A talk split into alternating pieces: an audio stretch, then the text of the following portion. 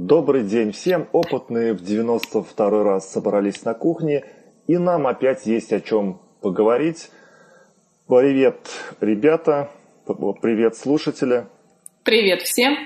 Всем привет. И сейчас мы начнем 40 вопросов. Эн, тебе слово. Да, привет всем. Э, начинаем орг вопросы. Во-первых, как вы, я думаю, догадываетесь, скоро Новый год, и поэтому нам надо объявить, что на некоторое время мы уходим на новогодние каникулы, и следующий подкаст будет записываться только 15 января. Но э, вы можете послушать наши старые выпуски.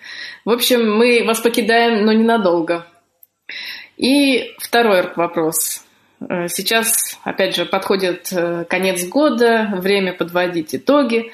И в этом году у нас э, была программа очень насыщенная, у нас были гости интересные, темы у нас были замечательные. И очень хочется отдельно поблагодарить слушателей, которые присылали нам темы.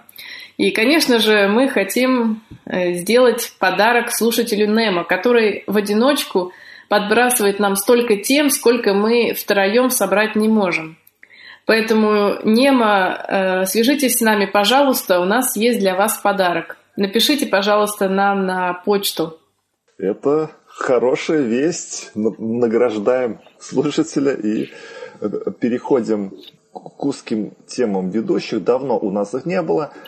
А, я предлагаю поговорить о такой узкой теме, как э, цифровая обработка сигналов или DSP или DSP еще называют, э, если... Как древесно-стружечная плита? Да, похоже, похоже. Это если вы устали от программирования кнопок на Arduino и думаете уже все, все познали и все знаете, то я вам расскажу о такой бездне – где просто можно всю жизнь заниматься очень много, и тут на самом деле эта область э, целая бездна без конца и края.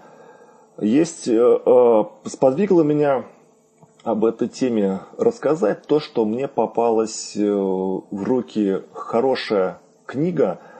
Она написана очень структурировано и интересно, где минимум формул и больше букв и, и слов. Но она написана на английском, но ничего страшного. Стоит ее прочитать, хоть кое-как, хоть там плохо знаю язык, но это стоит того, потому что э, все материалы, которые я видел по данному вопросу, они э, довольно разрозненные. Вот, вот. А эта книга, она очень так здорово написана, называется DSP Guide. У нее есть даже свой сайт dspguide.com, и там можно посмотреть э, некоторые Э, главы, а также ее можно довольно легко скачать в сети. Так что кому интересно, это кто хочет окунуться в мир цифровой обработки сигналов и понять, что там и как, то это самое то, с чего можно начать.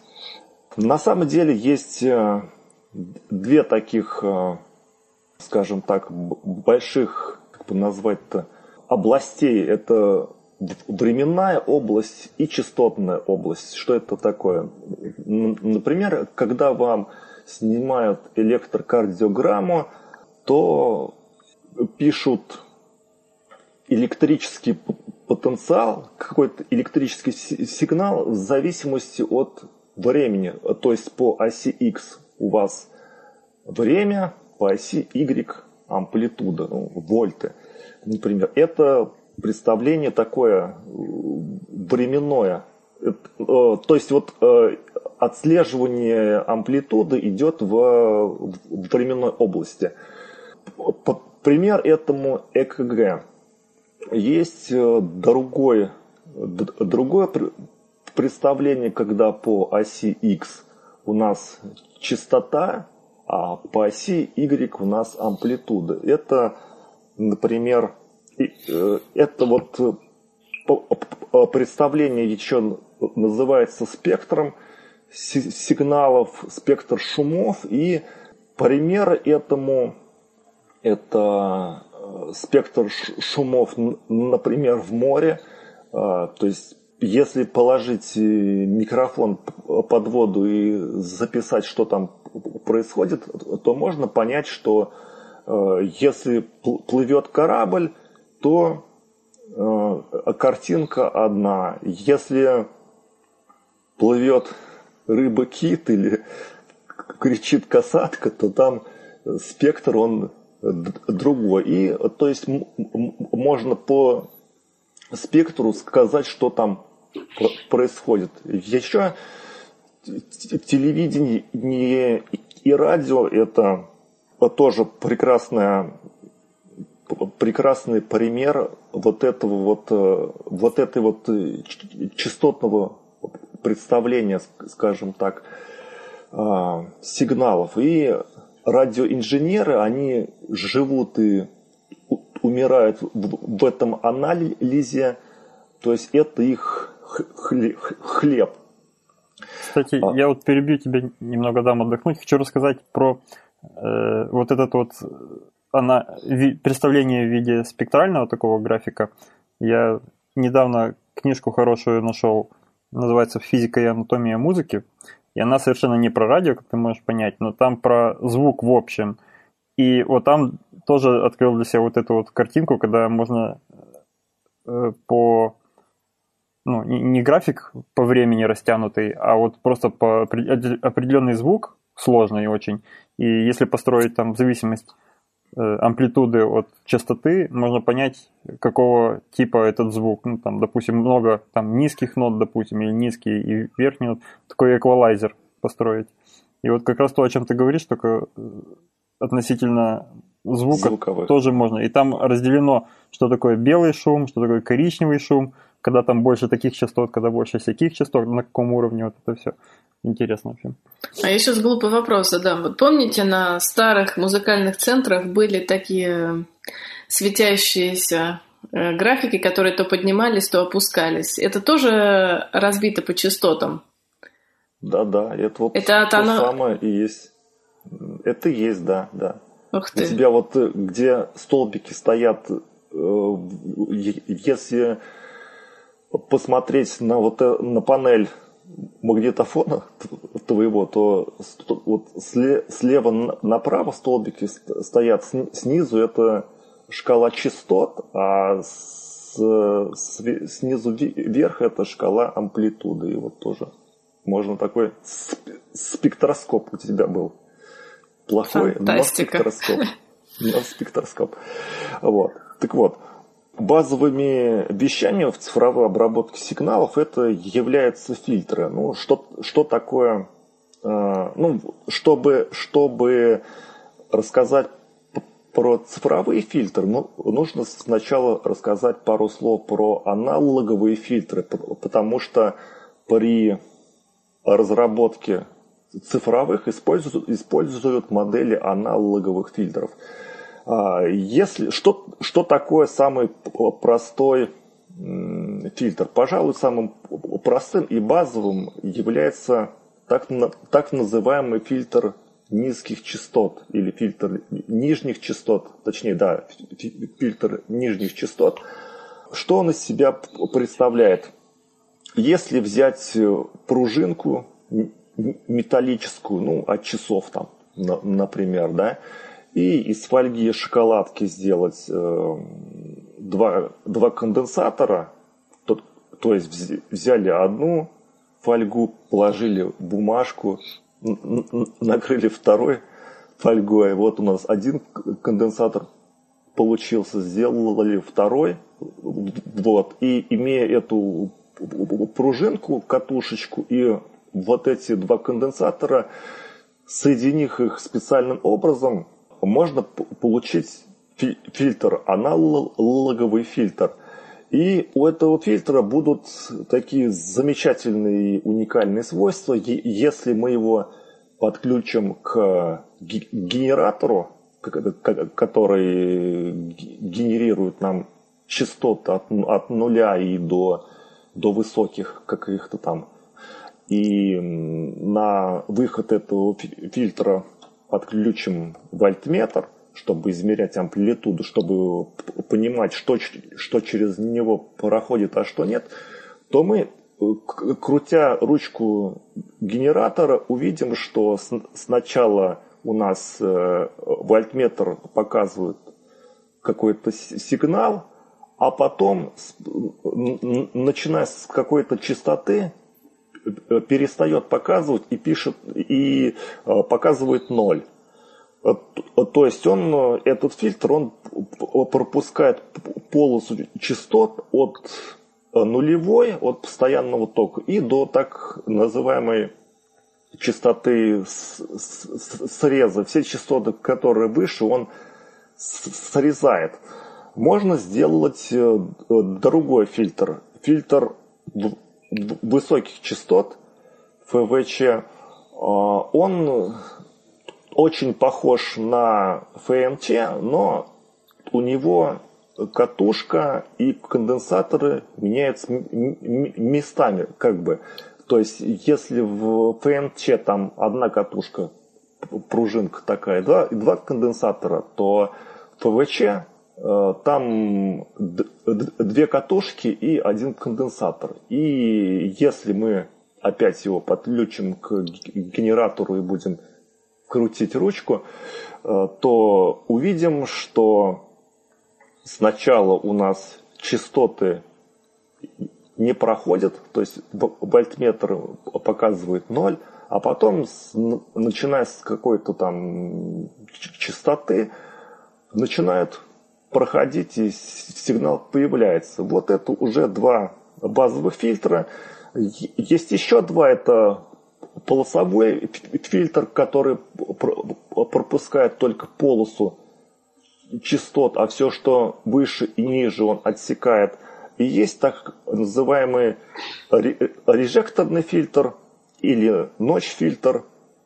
Это мой самый любимый из фильтров, кстати, говоря, который пропускает, который подавляет только такую узкую полосу во всем э, спектре частот. Так вот, ну, я так понимаю... были электрические такие аналоговые фильтры, которые можно потрогать руками. А цифровые фильтры это такие, которые руками не потрогаешь. Это э, куски кода, кусок э, программы такой. А, вот. И базовым, базовым понятием во всей этой цифровой, цифровой обработке сигналов является так, так называемая конволюция или свертка. Это а, такой интеграл специального вида. И я вам сейчас скажу такую главную формулу. x АТ, это входной сигнал, умножить, такой значок, э, похожий на, на умножить, но он в виде звездочки такой. Это знак конволюции. Э, умножается на HAT. HAT это импульсная характеристика, о которой я сейчас вам расскажу. То есть XAT умножается на y, ой, на HAT с помощью конволюции значка. То есть он не умножается, а значок такой конволюции. И равно YAT. YAT это выходной сигнал. А что такое импульсная, импульсная характеристика? Это если мы на, на, на фильтр или на какую-то систему подадим импульс на, на, на вход прямоугольный, то на выходе мы получим какую-то фигуру там, ну, например, спадающий по экспоненте сигнал, или же насаженный на экспоненту колебания.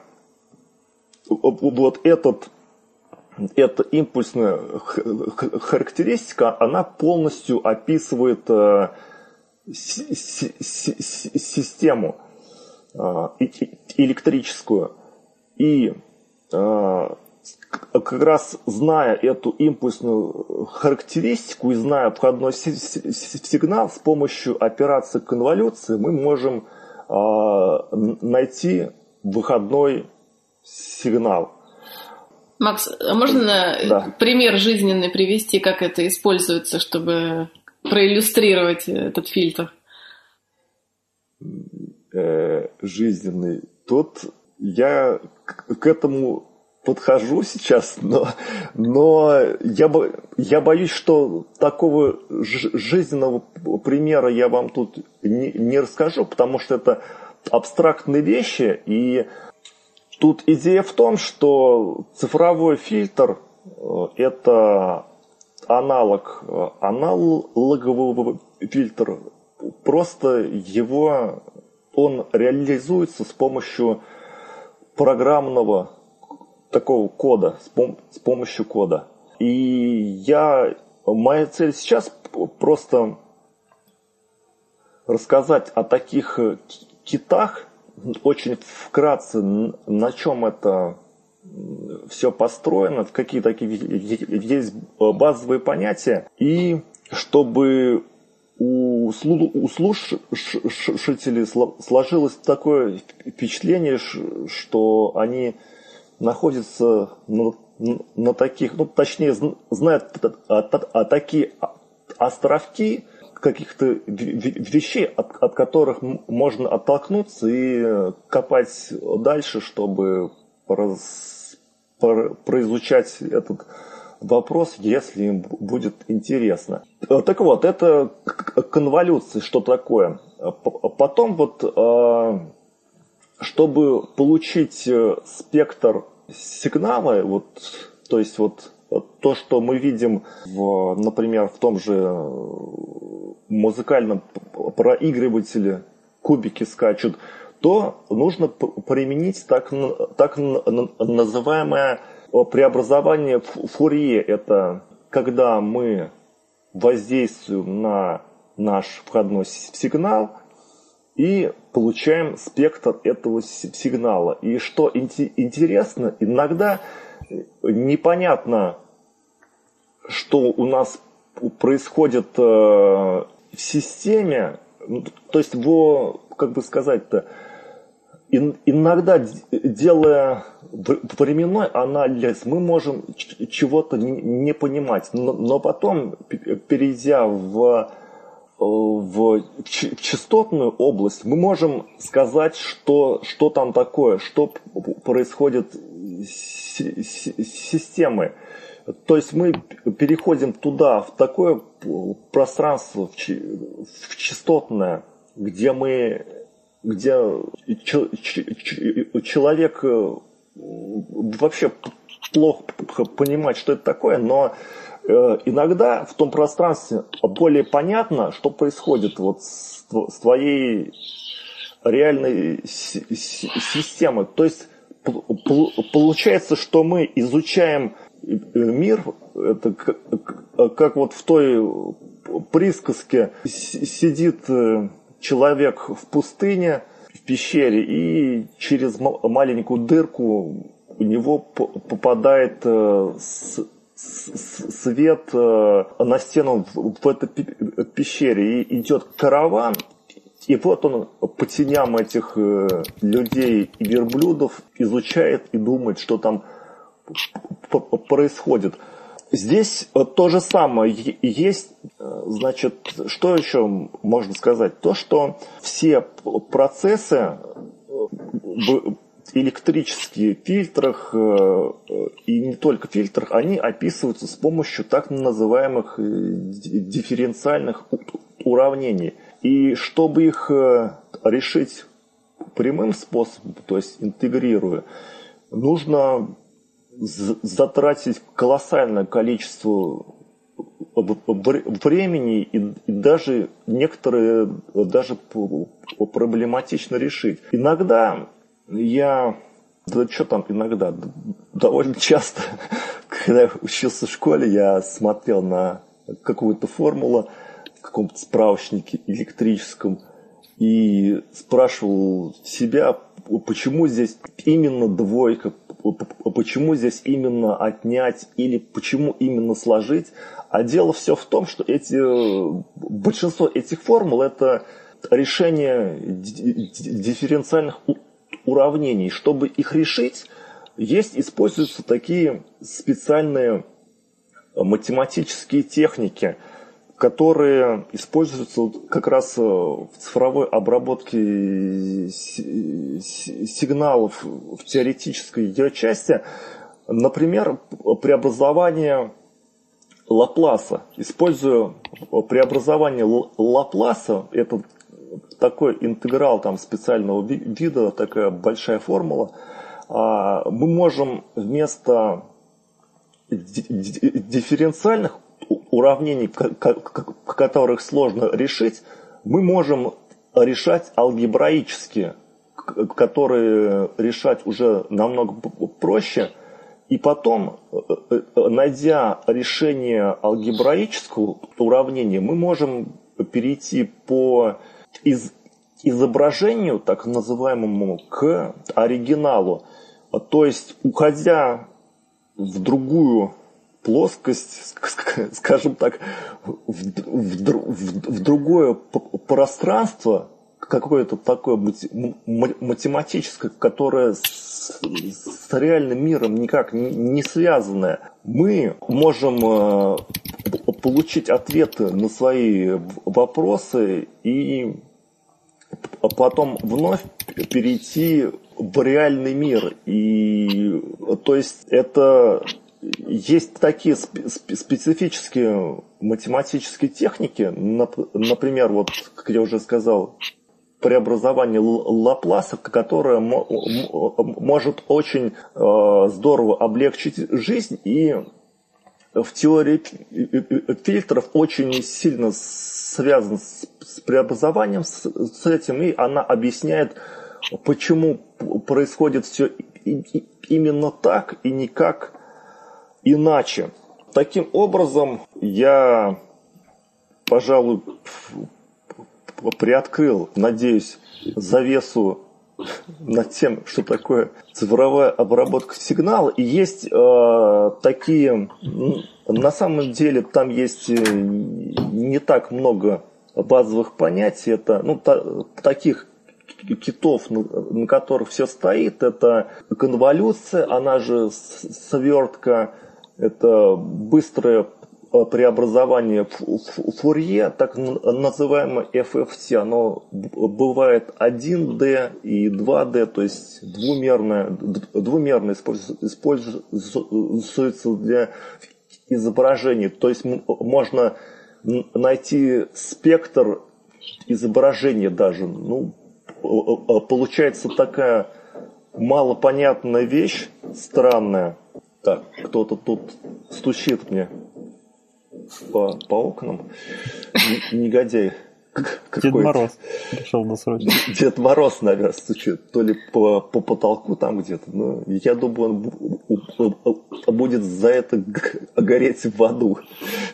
Так, и я думаю, что более, более детально вы можете прочитать в этой книге там очень все структурировано и здорово написано. И а э, еще раз название может, книги повтори, да. чтобы слушатели знали. D, dspguide.com. Вот там есть эта книга. Это а. сайт, посвященный этой книге. Там можно почитать главы, а также можно скачать ее в сети в другом месте. Вот. Так что сейчас цифровая обработка используется во многих областях. Например, эхо у вас в телефоне, она, оно подавляется с помощью этой технологии. Даже нейросети тоже связаны с, с этой областью. Да, есть такой вид нейросетей сверточных, сверточные нейросети. У них там особая какая-то техника свертки тоже применяется между слоями. Там попарно идут слой одного вида и слой другого. Между ними применяется свертка как раз. Я глубоко не копал, но что-то такое знаю. Макс, а электрический импеданс, это относится к цифровой обработке сигналов, когда ты меряешь на разных частотах э, свойства, а потом их э, переводишь в область комплексных чисел? Это... Да, есть э, такое понятие импеданс, это комплексное число, там реальная часть, да, да, да. действительная часть и мнимая часть, вот действительно это относится? часть, она это имеет к этому отношение. Как бы, когда мы с тобой обсуждаем фильтры, то там это понятие используется. Но это понятие используется не только в цифровой обработке сигналов, оно в первую очередь используется, используется в Э, в аналоговом, скажем так, при, ана, при анализе аналоговых э, вещей. И, и вот, кстати, комплексные числа это тоже такая вот интересная выдумка, где одно число содержит два числа, а чтобы они не, перемеш... не перемешались э, представлен к одному символ и, и построена целая такая теория, которая решает очень э, элегантно много электрических всяких э, задачек.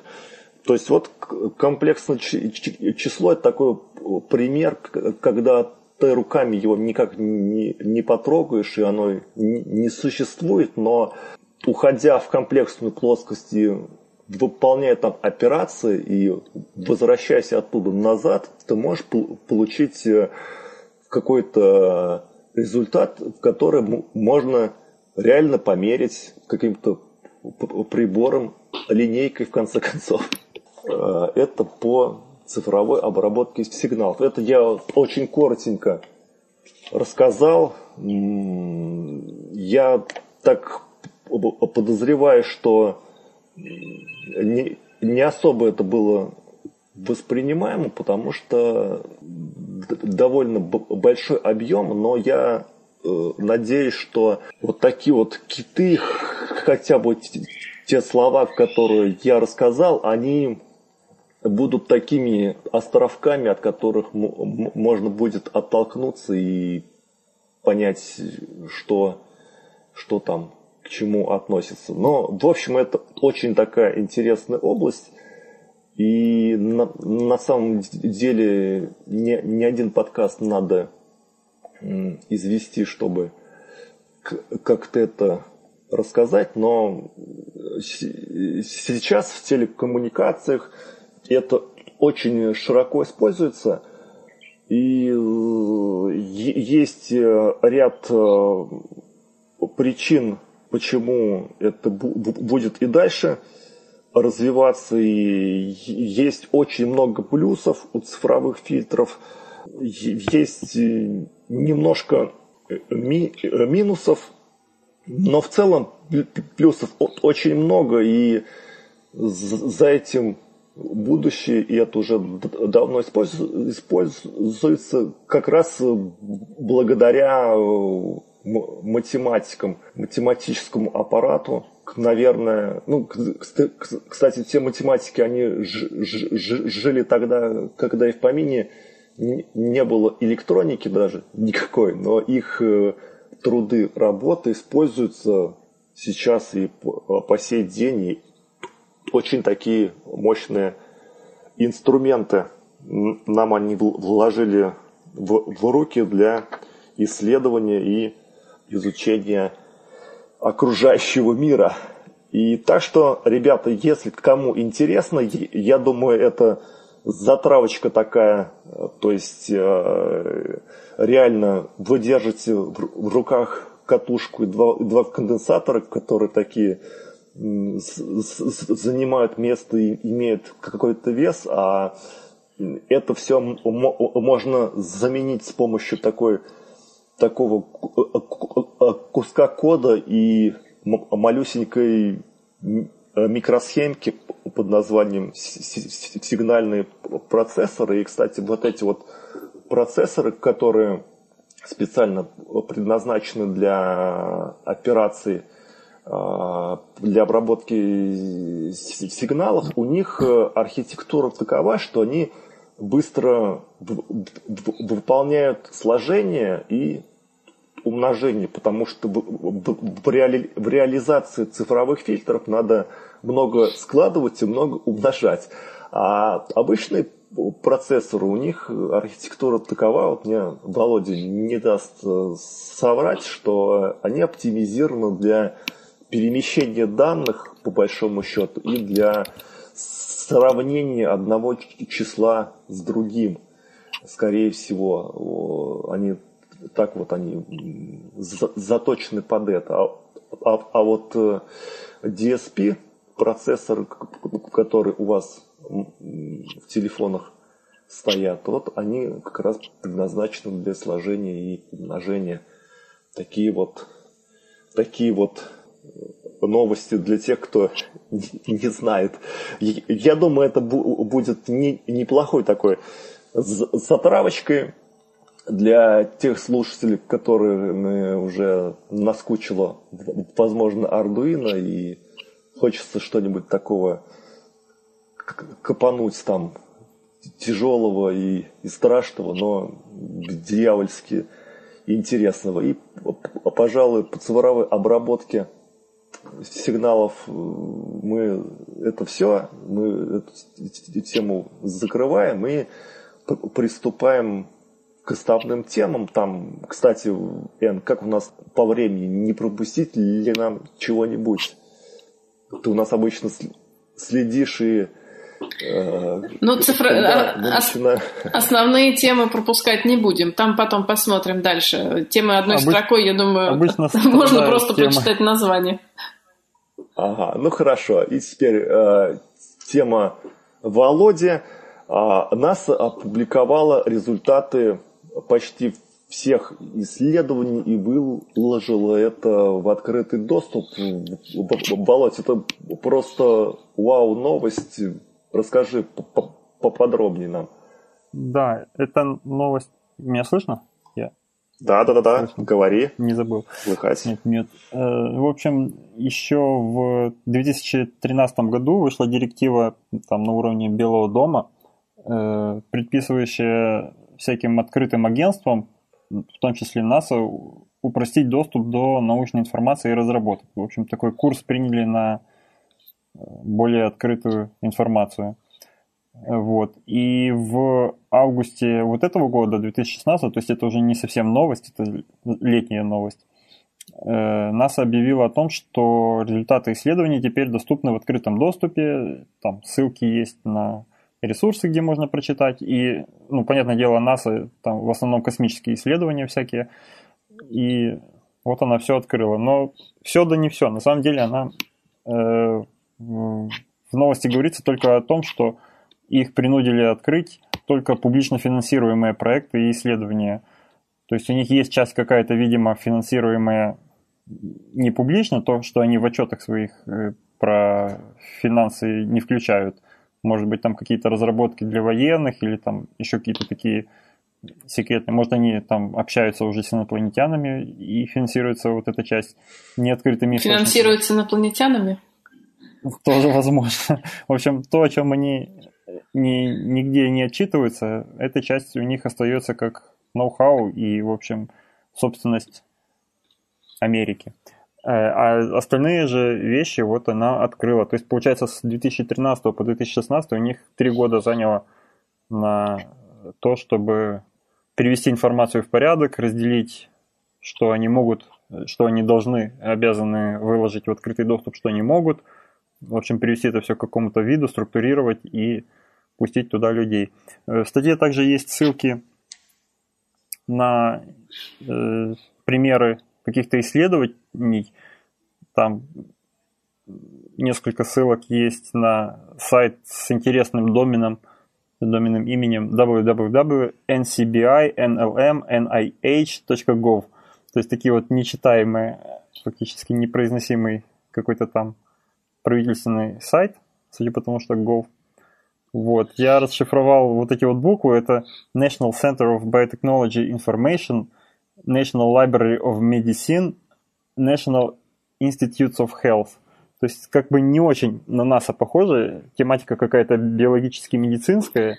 Нет, они и... просто напечатали, выложили статьи в доступ на этом портале, а этот портал, он включает в себя очень и очень многие исследования.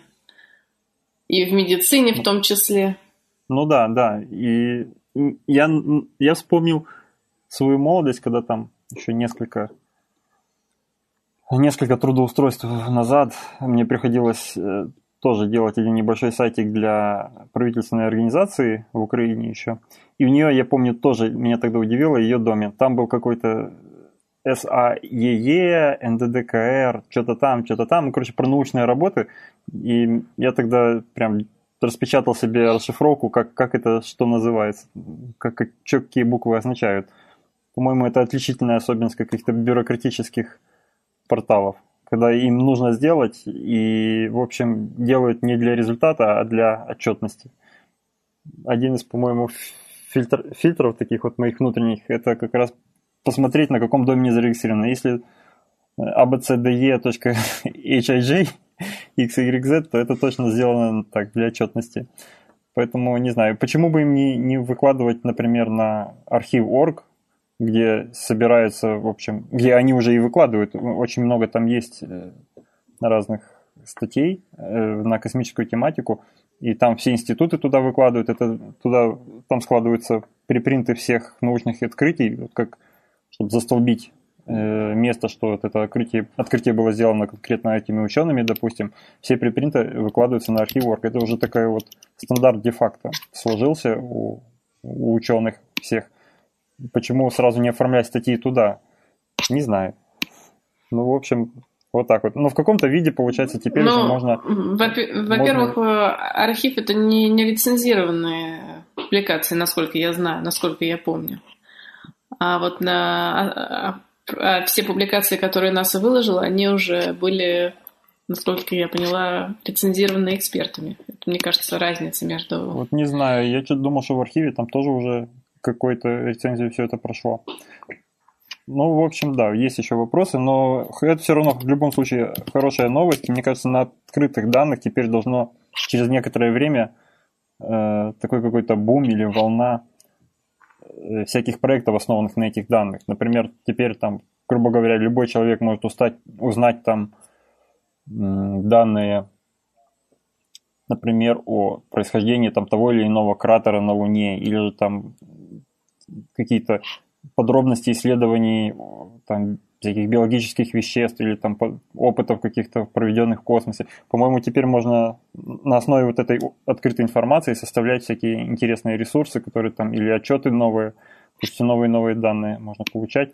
А так как это довольно крупный пласт информации был так, раскрыт, то должны рано или поздно найтись люди, которые начнут ее приводить в удобный для чтения или для потребления вид. То есть не просто вот так вот текстом как, как это по статьям разбросано, а как-то структурировать для всяких, ну, всякой интересной, в общем. Может быть, будут сняты какие-то научные мини-сериалы, как, как это было принято раньше в, про космос снимать и так далее. То есть это явно где-то должен найти э, найти выход, вот этот всплеск информации интересный.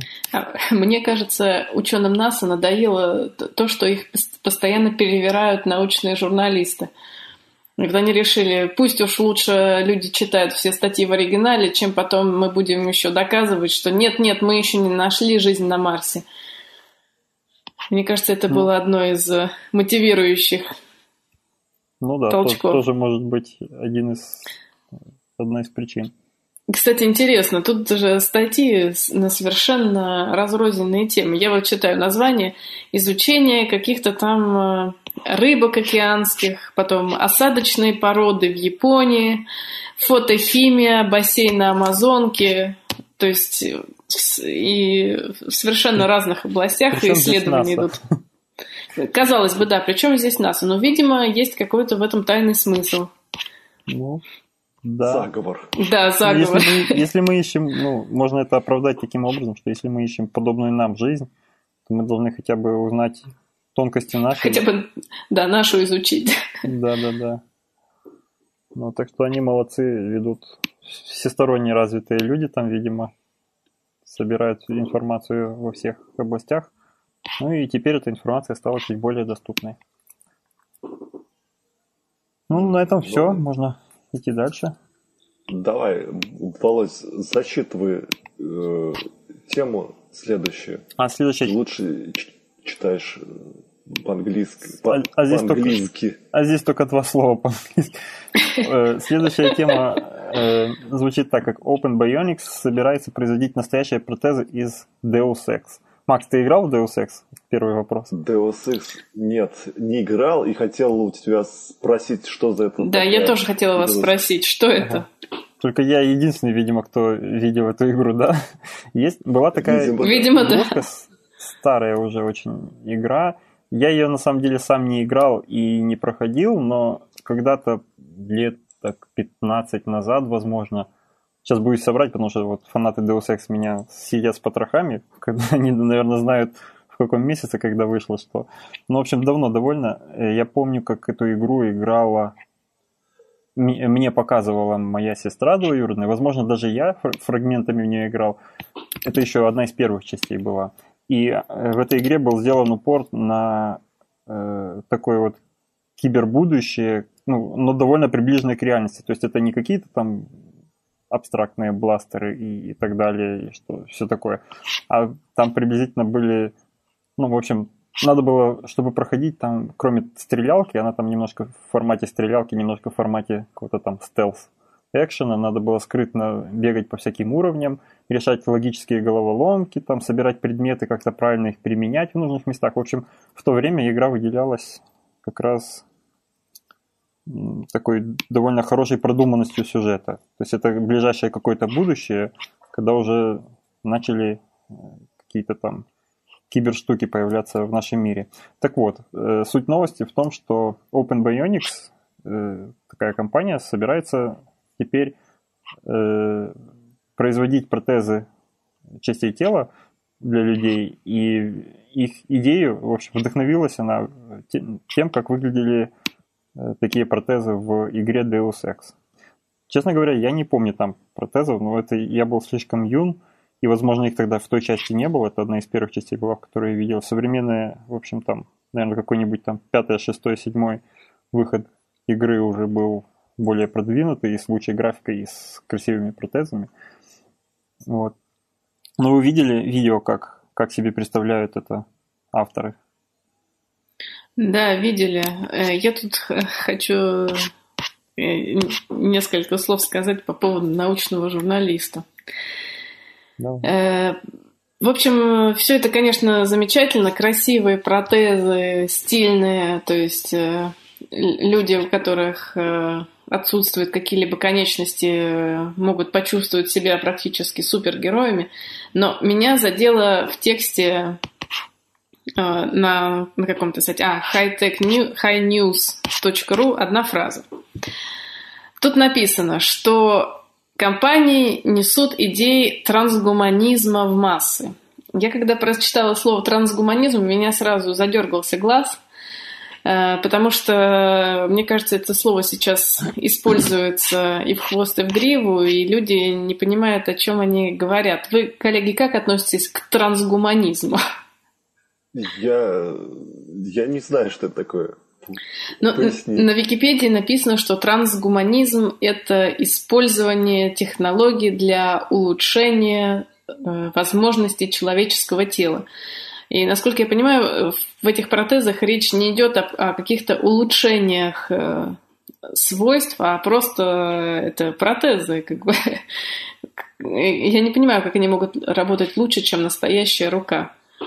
Ну, может быть, она будет силы больше там, раз и разогнул подкову. Все. все. Может, Возможно. может, она просто работает лучше, чем отсутствие руки. То есть это уже... Вот, э, ну, ну понимаете, это же не, не, не улучшение возможностей тела, это как бы, можно сказать, лекарство. Почему? Это улучшение Ремонт возможностей тела. конкретно этого безрукого тела, допустим. Ну да. Ну хорошо, тогда... Мне кажется, мне кажется это вообще какое-то у нас словоблудие. Использование то так, то сяк слова. Ну, согласитесь, ну, вообще... здесь же не было, там, я не знаю, слова нанотехнологии или что там у нас. Ну да. Хорошо, хорошо, все. тогда, тогда я успокоилась. Оставьте трансгуманизм, трансгуманитарий. не знаю, как называются эти люди. А вы видели так, клип? Это... Еще был когда-то клип, где-то таким летом, по-моему, такой популярный, где певица с одной ногой э, пел, ну, у нее даже, по-моему, текст в тексте было, или песня называется I am a prototype, и она пела о том, что вот ну, это будущее, там, и у нее вот протез этот, ну, там, в течение клипа заменили его там на, на разные, и в том числе один из них был там, ну, прям на, на, на вот этой вот части на голени, вместо нее там лампу поставили светлую, и так интересно, она идет и где-то в темноте, и вот эта вот лампа как двигается, тени везде так прыгают, потому что она ногой, ногами перебирает, и одна нога светится. И вокруг лампы там бабочки летают, прям как на свет летят. Ну, в общем, такой интересный. Ни, никто не видел этот клип, нет? Нет, нет. Нет. Я не помню, как Ты... зовут певицу.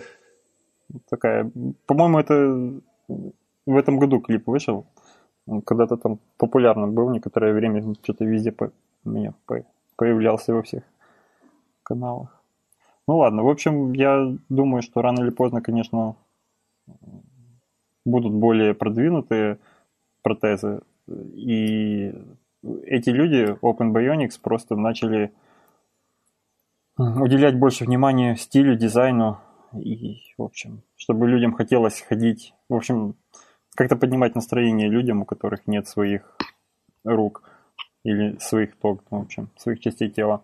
Они, кстати, будут в, делать это в содружестве с, ну, то есть вместе с компанией Razer еще. А Razer, насколько мне известно, вот я помню продукцию Razer, это клавиатуры, игровые, игровые мышки, что там у них, коврики для мышек. В общем, такие, которые не обычными людьми, а там геймерами заядлыми используются. Они там всякие с подсветками, там с таким логотипом красивым. В общем, скорее всего, дизайн будет какой-то такой вот тоже яркий, запоминающийся, красивый.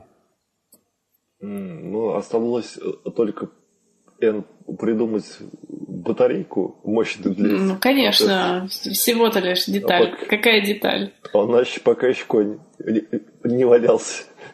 Батарейку, ну, батарейку да. можно, наверное, где-то в другом месте носить ну.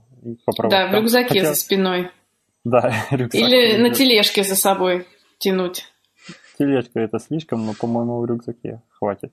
Или так просто заряжаться почаще. Подумаешь, раз в день вечером ставишь протез на зарядку, там рюкзак в розетку подключаешь, утром берешь и пошел. Я и так все время везде с рюкзаком хожу. Так что ж туда. Кроме ноутбука положил еще такую же батарейку где-то. И пошел удивлять людей вокруг светящимися руками. Да, действительно. Так, ну что, давайте к следующей теме. Следующая тема – читалка для незрячих. Эта новость у нас аж с начала этого года, она все у меня пылилась, точнее, у нас пылилась в нашем накопителе, и вот пришел ее день. А, исследователи в университете Мичигана разработали читалку, которая э, использует текст Брайля. Текст, да, он э, называется, или метод Брайля, кто-нибудь не подскажет? Алфавит, по-моему, вообще. Э, алфавит Брайля. Ну, ну то есть э, незрячие люди понимают текст, который на вид напоминает такие пырышки, и вот тактильно, тактильно его воспринимая, можно прочитать э, сообщение. Значит, э, был прототип. Как они сделали такой экран, который начинает торчать наружу? Был прототип сделан, это такая пневмомашинка, э, и жидкость подается, то есть это, так сказать, экран имеет ячеистую структуру, и в каждую ячейку можно двигать с помощью гидравлики. Есть, э, разрабатываются две версии. Одна версия это одна строчка.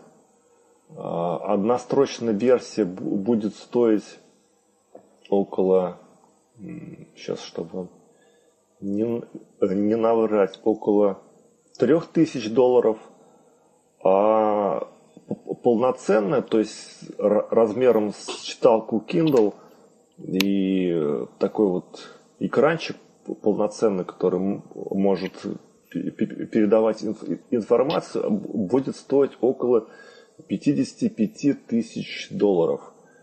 Кошмар. Слепые Но это пока, пока. Вот, пока прототип. Ну, да. По-моему, это стоимость а, автомобиля в Европе, да, Ну и причем не самого дешевого. Самого дешевого, да. А еще, что интересно, есть э, другие методики чтения такого текста. Э, например, может одеваться на палец а, такая коробочка, штукенца, которая по вибрации, по шуму, когда ты, ты ведешь пальцем по, по буквам, э, передается эта вибрация и по анализу шума, кстати, вот тут вот и используется цифровая обработка сигналов и спектральный анализ в том числе. Потому что у, каждой буквы получается свой спектр. Вот. И везя таким пальцем можно читать текст. То есть со звуком? Есть такие. Эта штука, она считывает палец. его, да? Считывает по вибрации, по шуму, да. Ух ты. И, и может воспроизводить тебе в наушнике что там, что, что ты прочитал? По-моему, проще а. обойтись каким-то приложением в телефон, чтобы камерой наводишь, он тебе вслух читает в наушниках это все. Если он не глухой, этот человек, который слепой, конечно. Ну, не знаю. Ну, Как-то ну, слишком думаю, просто. Слишком сложно, слишком концептуально. Ну вот, да, я не знаю, текст Брайля, он был ну, он, в общем-то, до сих пор его можно встретить. Я знаю, что там в лифтах у нас, например, кнопки продублированы такими пупырышками. Я даже помню, как там единичка пишется в этих пупырышках. Вот. Но вот он возник, когда у, еще не было всяких девайсов, которыми можно облегчить это все для незрячих людей.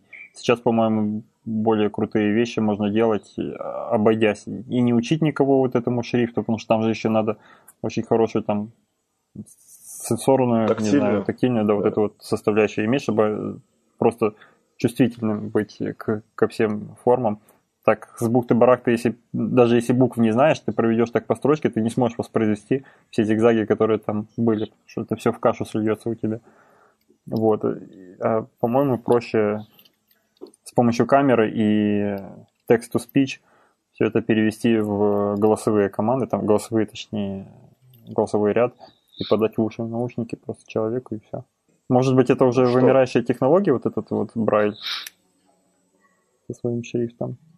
Ну, еще как минимум несколько поколений э, слепых людей будут учить его, потому что еще не настолько развиты технологии. А в будущем, я думаю, так же, как и ручное письмо. Сейчас уже в школах многих не преподают, но в американских уже их сразу учат печатными писать буквами.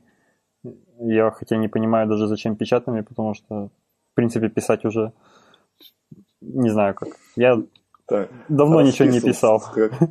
Ну, расписываться, расписываться это за, за крылечку Электронной написать. подписью. Да, и потом будет электронная подпись. подпись, да. Ну, а пока что это за крылечку, то там не надо уметь э, писать для этого. То есть плюсик поставил и все. Готов. Ну, можно много других способов найти. Да. И ну, вообще просто... скоро появятся электронные глаза, которые будут как э, протезы вживляться. И с, и с электродами, которые идут прямо в мозг. Но это, это наверняка будет стоить дороже, чем... Ну, ты знаешь, 55 тысяч долларов, я даже не знаю, возможно и нет. Возможно, нет. Да. Ну, я бы такие электронные глаза себе на затылок поставил. Я, кстати, вам рассказывала эту историю, когда я ездила на биомедицинскую конференцию, там рассказывали про такие глаза. Говорят, самая большая проблема с испытанием этих глаз это то, что незрячие люди, когда им вживляют этот протез, они потом исчезают, потому что не хотят, чтобы потом обратно этот протез доставали для изучения. Потом все, просто сбегают с этими протезами. Ну а как же, качество жизни резко повысили. Ну, естественно, да. Ну, надо же как-то изучить. В общем, сейчас это большая проблема. Столько лет ничего не видел, а теперь можно бегать хотя бы в стенки не врезаться. Вот уже. Ну, говорят, да, что там не, не то, чтобы прям видишь э, все, но как бы очертания, контуры угу, угу. объектов, свет, тень и так далее.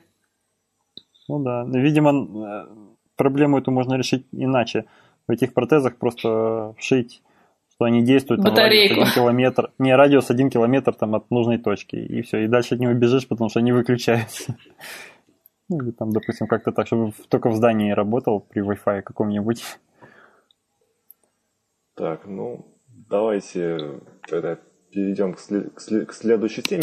Вообще, интересная задумка с помощью гидравлики управлять такими вот э, мелкими пупырышками, вещами. мелкими, да. мелкими вещами, да, и, все, и все это сделать довольно узким, таким тонким, это, это, конечно, дорогого стоит, и вот это и есть как раз технология.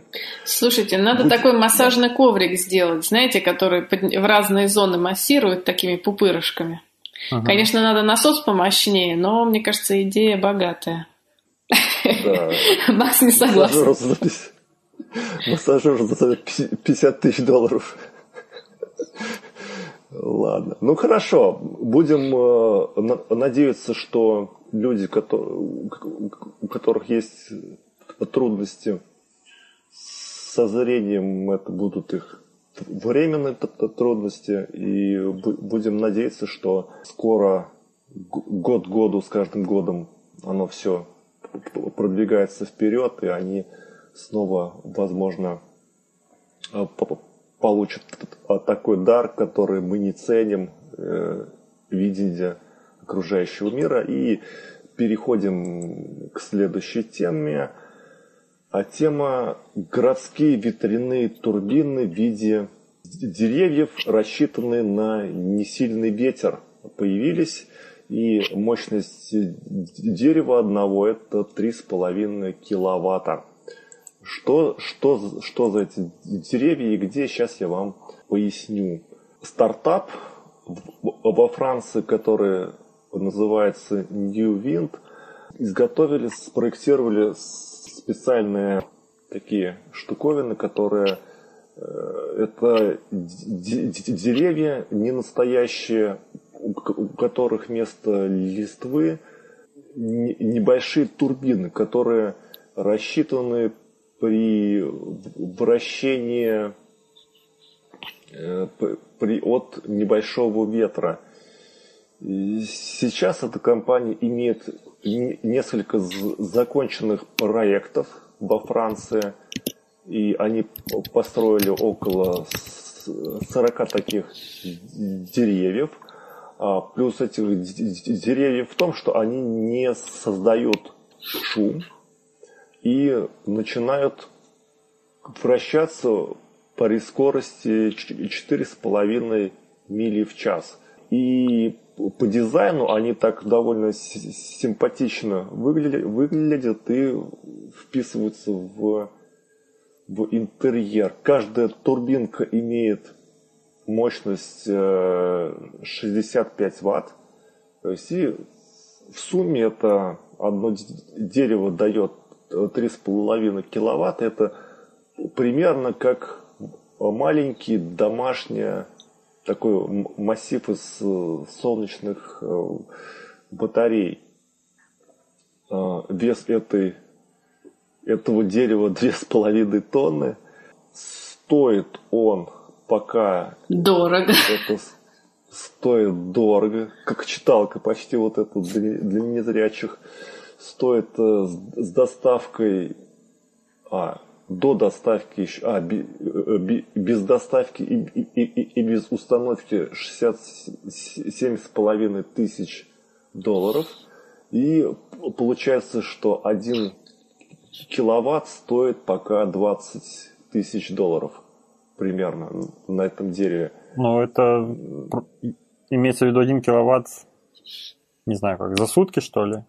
Но оно что будет работать не, не одни сутки, я так понимаю, чем дольше работает, тем больше оно, тем дешевле киловатт получится.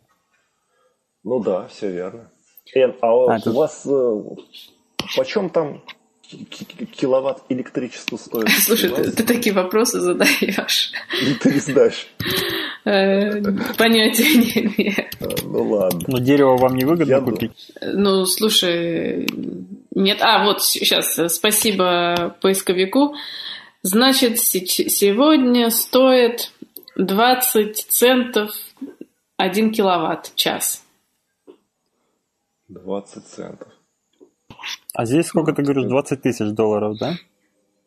Ну, это, это первый час, я так понял. Это первый час, за который он выработает свои 3,5 киловатта. Вот. Меня тут одно смущает. Размер этих листиков. Потому что, вы знаете, тут э, на картинках э, действительно дерево выглядит, как будто на нем листики маленькие. А на самом деле каждый листик, он высотой около метра. То есть... Э, да, серьезно. Да так, я ее только что пересчитала, 91 сантиметр точнее. Ага. Я, я посмотрел на картинку, где он по сравнению с человеком, ну, да, чуть ниже, чем по ну, пояс. пол человек. Ну, ну да, вообще да, да. Ну, листики, а вы представьте, маленьких, их же обслуживать надо. Вот, нет, я просто, я просто не понимаю, как, э, как они не создают шума, когда это все-таки такие не маленькие листики. Я вот думаю, лучше бы, можно ли сделать так, чтобы их было очень-очень много, но они были прям совсем маленькие. Интересно, Когда будет пылинка какая попадет, э, пылинка да. попадет, заклинит. И потом ищи, какой из них остановился, и чини. Да, ну может быть в этом смысле, конечно. И я вот сходила на сайт компании, собственно, те же картинки, что и показаны в новости, и такое ощущение, что они только все красиво нарисовали, а какой-то практической реализации ну, вон говорят же, что поставили во Франции уже несколько штук. Ну вот кроме этих нескольких штук как-то оно не пошло в массы. Ну, потому что дорого пока, сама понимаешь. Дешевле от проводов. От проводов. Ну да. Сейчас какие-нибудь ну, энтузиасты общем... обкатают технологии, будет дешевле. В общем, идея хорошая, но пока дорогая. Так что будем ждать э, улучшения, снижения стоимости и пожелаем ребятам. Или повышение цены, цены за киловатт, когда это станет конкурентоспособным. Да, и мы переходим э, к следующей... А, кстати, я вспомнил, была такая новость в соцсетях, по-моему, в Читинской обл- области, может быть, вы слыхали, один инженер сделал, ну там, сделал дом автономным от э, электричества, то есть он перестал брать э, ток с, про- с проводов, и за этим дядькой стали, стали, э, стали охотиться. Приезжали комиссии, искали у него подземный кабель, думали, что он ворует электричество. Вот, он с ними судился, а потом, э, когда эксперты признали то, что да, у него автономная система электросети Э, выставили ему иск в 40 тысяч э, рублей, сказав, что чтобы он возместил упущенную выгоду, потому что они рассчитывали, когда к нему тянули провода, что он э, будет питаться от них, а вот он-то отказался, и вот пусть теперь нам платит. То есть, и в итоге тут, его заставили тут... выплатить? Или нет? Пока? Не, не знаю, об этом история умалчивает пока. То есть у нас прям очень здорово так, очень здорово так э, негативно относится к зеленым технологиям. А вот. Ну ладно, это такая печальная ремарка нашей окружающей действительности. Угу. А, и переходим к темам одной строкой. Исследов... И первая тема – исследования. Растения подкорректировали фотосинтез в связи с глобальным потеплением и теперь поглощают больше СО2. Кто бы мог подумать, да, ребят? Глобальное Что бедные растения сами адаптируются. Да, мир устроен удивительно. Я таки немножко не понял, но я так по диагонали просмотрел эту статью. А это прям пронаблюдали за время вот за время разумной деятельности человека или сделали просто какой-то там анализ э, ранних растений, которых мы не застали, и поняли, что они так эволюционируют. Мне интересно, насколько длин, длительное было вот это изменение. Вот. Может, они просто увидели, что там по каким-то окаменелостям сделали вывод, как то написано, То написано, что с 50-х годов они анализировали. Ага. Анализируют. Но тут прям... также написано, что это данные, они, во-первых, это были смоделированы, во-вторых, данные со спутников и э, состав атмосферы в тропических зонах они измеряли. Ну, то есть мы прям свидетели эволюции растений, которые под глобальное потепление адаптируются. Подстраиваются. Так, и следующая тема близкая к Володе. Исследование, тоже исследование. Самая яркая суперновая звезда во Вселенной – это, оказывается, вращающаяся черная дыра, пожирающая звезду. Как это все? Звучит как название фильма. Да, блокбастер. Ну, так вот, я думаю, Володь, там все, поясни нам. все даже интересней. Ну, новость заключается в том, что еще прошлым летом была э, замечена очень яркая звезда. Ну, все подумали, что это сверхновая, но она была в два раза ярче, чем предыдущий рекорд до нее. Вот. И суммарную яркость этой взрыва сверхновой оценили как в 50 раз выше, чем вся суммарная светимость нашей галактики Млечного Пути. Очень яркая. Вот. Но был некий чувак, я сейчас боюсь неправильно прочитать, Георгиос Лелоудас, астроном в Институте Вейцмана в Израиле, который заподозрил, что это может быть не взрыв сверхновой, а что-то другое. И он начал собирать информацию про этот объект, и вот за год там несколько пунктов написано, которые его смутили. Во-первых, что находится вот этот взрыв в центре своей галактики, а мы знаем, что обычно в центрах галактики сверхмассивные черные дыры находятся, сверхновые где-нибудь там на отшибе галактики взрываются.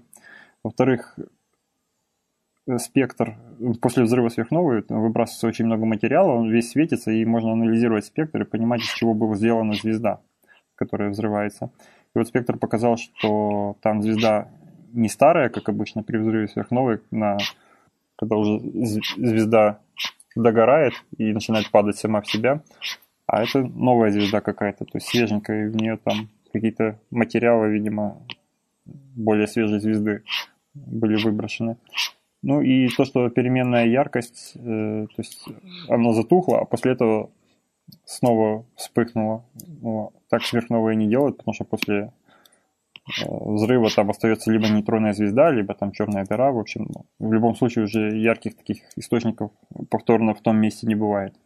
Вот. И в итоге он предположил, что это была черная дыра, которая находится в центре вот галактики. Я не помню, как она далеко от нас находится, но, в общем, очень далеко. Вот. И просто в нее влетела, врезалась, ну как врезалась, ее захватила, она захватила э, свою, на свою орбиту звезду, которую разорвала гравитация, просто слишком близко пролетала. Я видел такие давно уже моделирование таких ситуаций. Там звезда просто рядом пролетает, захватывается, сразу на куски разрывается, часть выбрасывается вообще очень далеко в космос, потом возвращается обратно. Но это уже просто материал от звезды выбрасывается, уже сама звезда размазывается по диску, вот этому аккреционному, разгоняется там до субсветовых скоростей материя и начинает светиться ярко и, в общем, интерстеллар получается такой. Вот как мы видели в интерстелларе, как там рисовали черную дыру с таким диском, вот вот этот аккреционный диск из звезды и получается. В итоге рано или поздно все падает на... разогревается до сумасшедших температур и падает на черную дыру. Видимо, вот, вот это свечение как раз и увидели астрономы, и, в общем, сейчас ходится мнение, что это все именно так. Ну, я не знаю, для меня это выглядит странно. Мне кажется, такие штуки не должны быть такими редкими, чтобы прям аж целый год наблюдать и, и понять что-то. Мне кажется, это какая-то более частая история должна быть. Ну, мало ли, звезда падает на черную дыру. Да, дыра сильно притягивает. Это не странно, что в нее что-то падает. Вот. А, ну, хорошо, Володь, спасибо тебе, что так поглубже рассказал. А, следующая тема одной строкой. Компания Джон Дэр анонсировала электротрактор. И еще тут Н ссылку подкинула в тему тоже. Она так как оно тут, тут все написано на, на, неизвестном мне языке, то она скажет сама, я пока про трактор расскажу. Про любимый лунный есть, трактор, как говорил Высоцкий. Трактор. Кто бы мог подумать, появился трактор на аккумуляторе. Он тоже подзаряжается, и на видео он тянет телегу и, и может пахать то есть вообще скоро нам э, нефть еще менее потребуется, еще менее будет востребована, и мы ее сэкономим очень много для будущих поколений. В общем, крутая новость. Э, все, у всех на слуху автомобили, электроавтомобили, а про про трактора пока молчок, и вот первая ласточка Джон Дера, Джо, Джо, Джон Дер, будем радоваться вместе.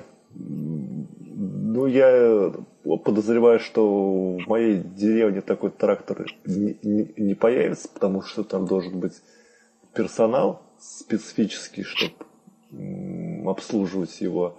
И не, не, непонятно, как их аккумулятор будет вести у нас э, зимой при минус 20 непонятно тоже как. И N, вторая часть темы там про грузовик, электрический тягач, как я понял, озвучено нам его характеристики.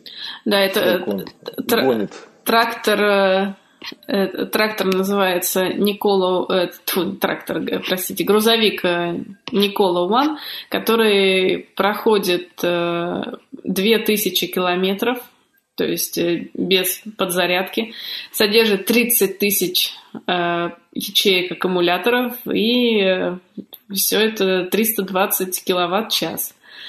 Кстати, на самом деле этот грузовик гибридный, Э, тут нет, есть несколько вариантов. Э, есть э, подзарядка, насколько я поняла, с водородным двигателем.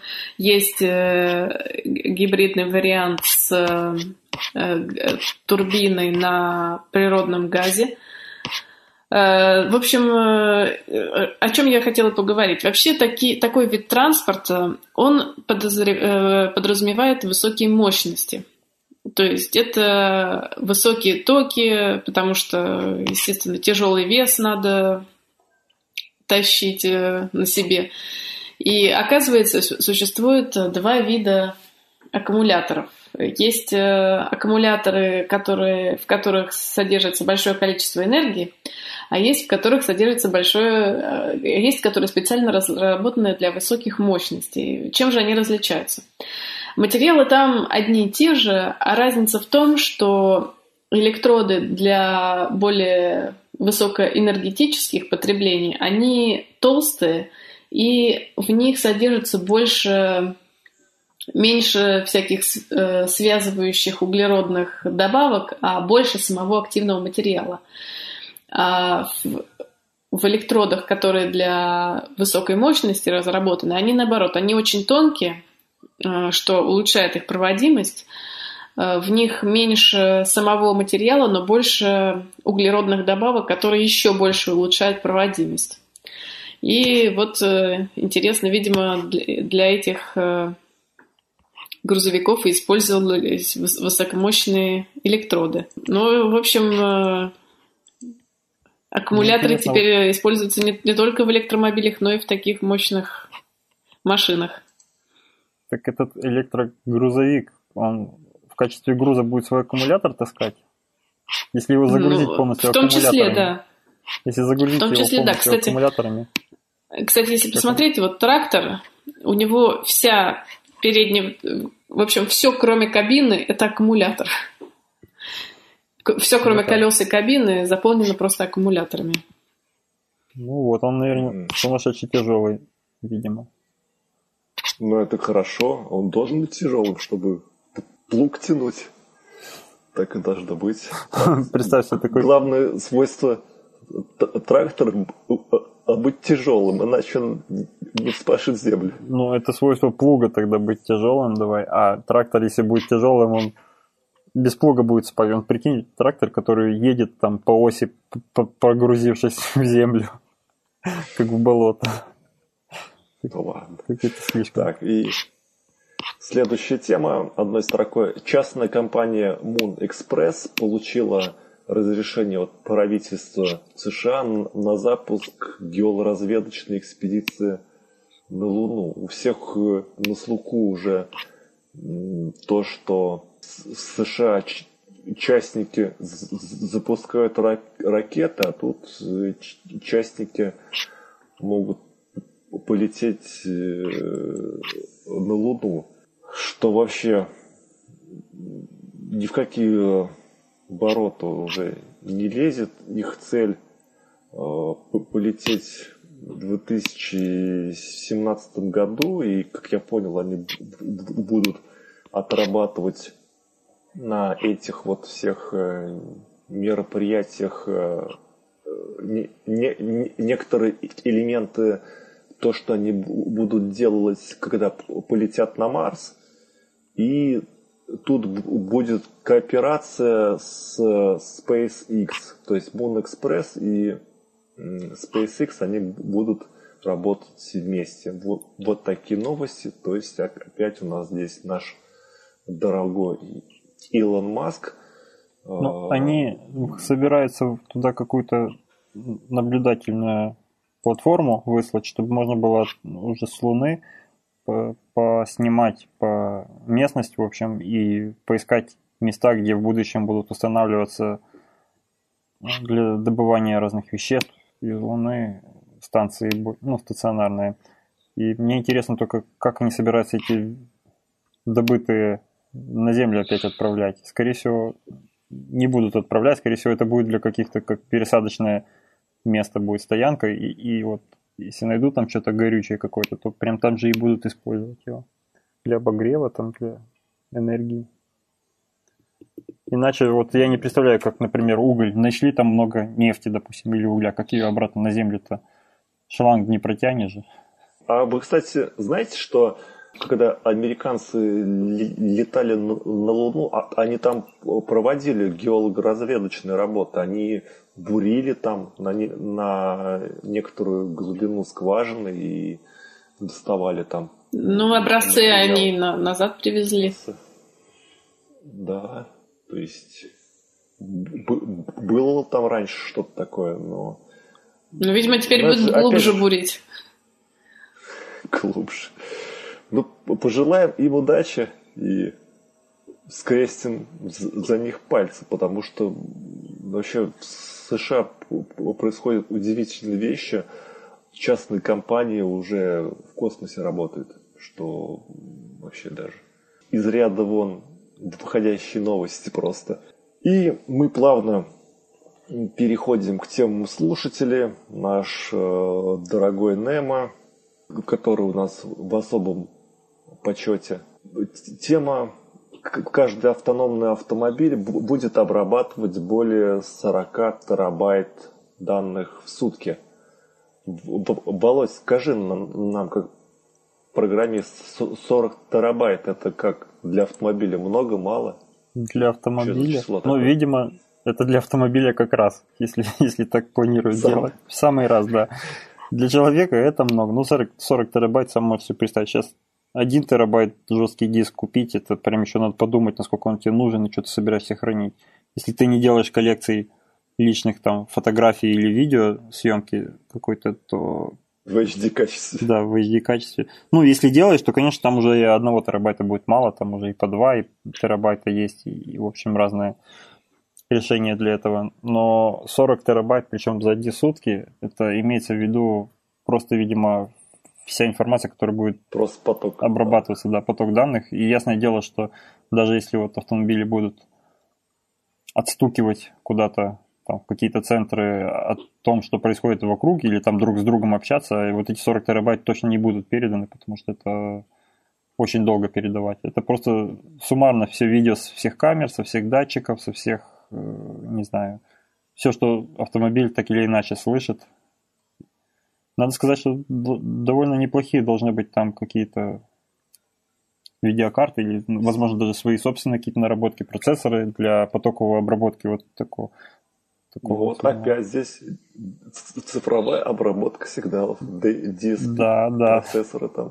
Без этого никуда. Опять оно все здесь. Да. И так, сейчас я более детально расскажу. В следующем году появляются две модели полуавтоматических автомобилей для полуавтономных автомобилей для, для езды э, в реальных условиях.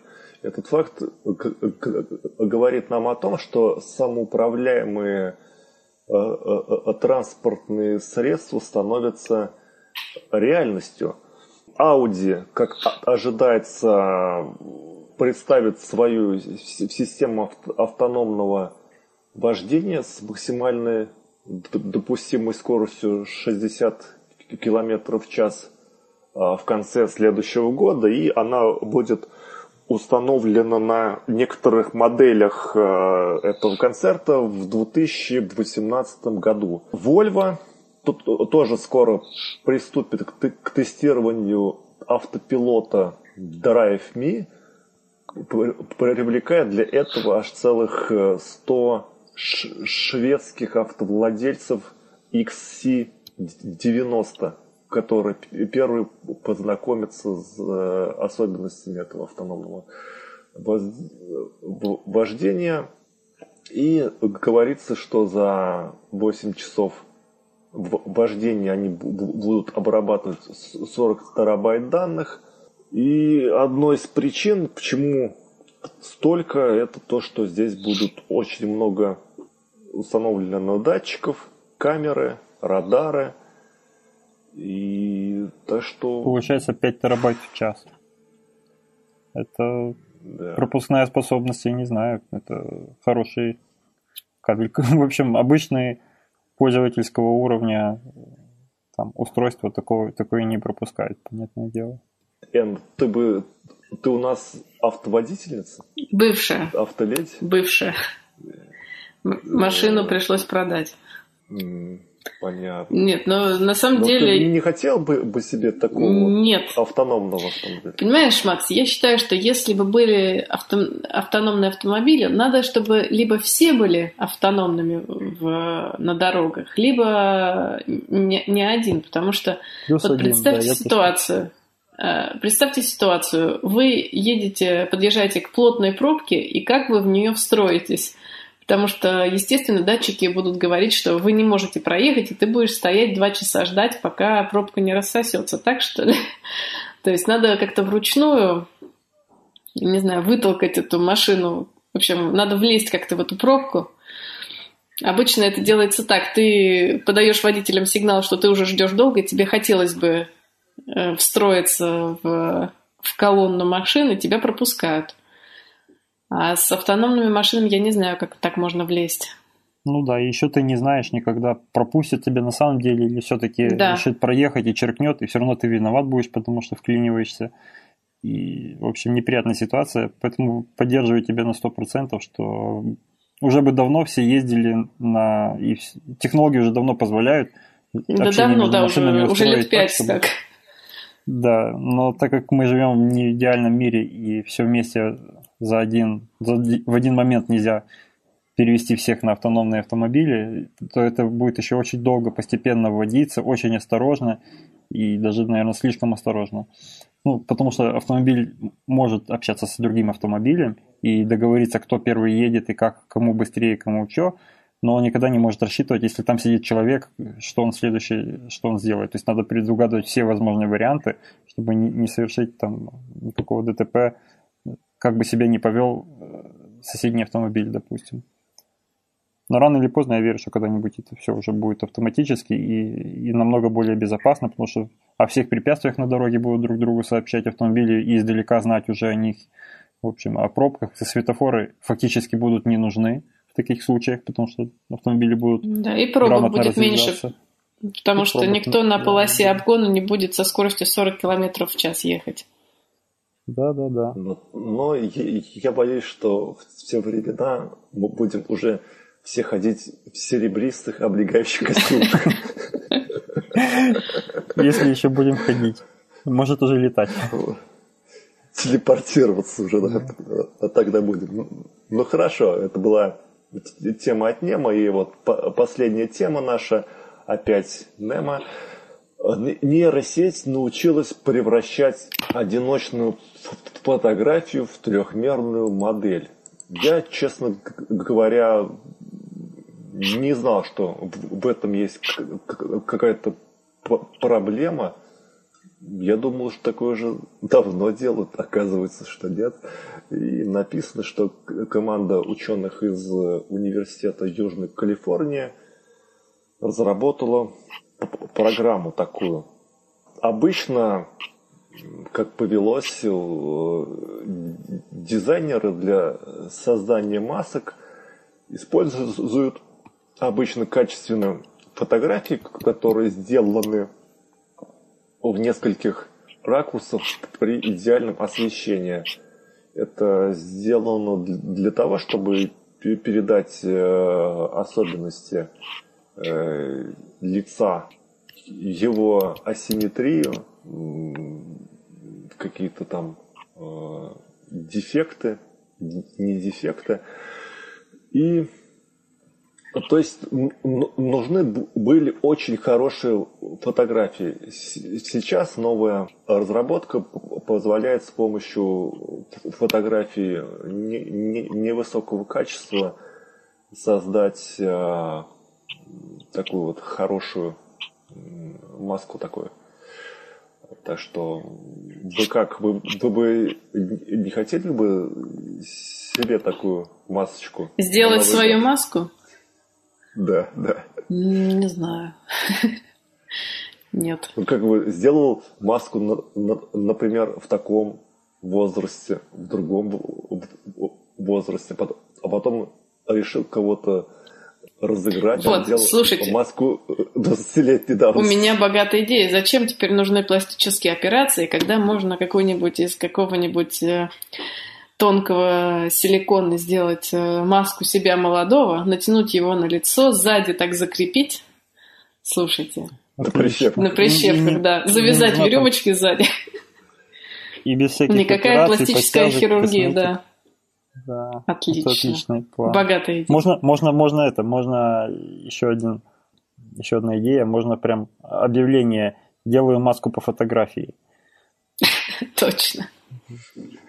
По, по одной, по одной 2D фотографии. Я на самом деле тоже не понимаю, почему это такая... Ну, в смысле, мне сложно понять, зачем нейронные сети сюда притянули. Понятно, что нейронными сетями можно сделать все, наверное, но...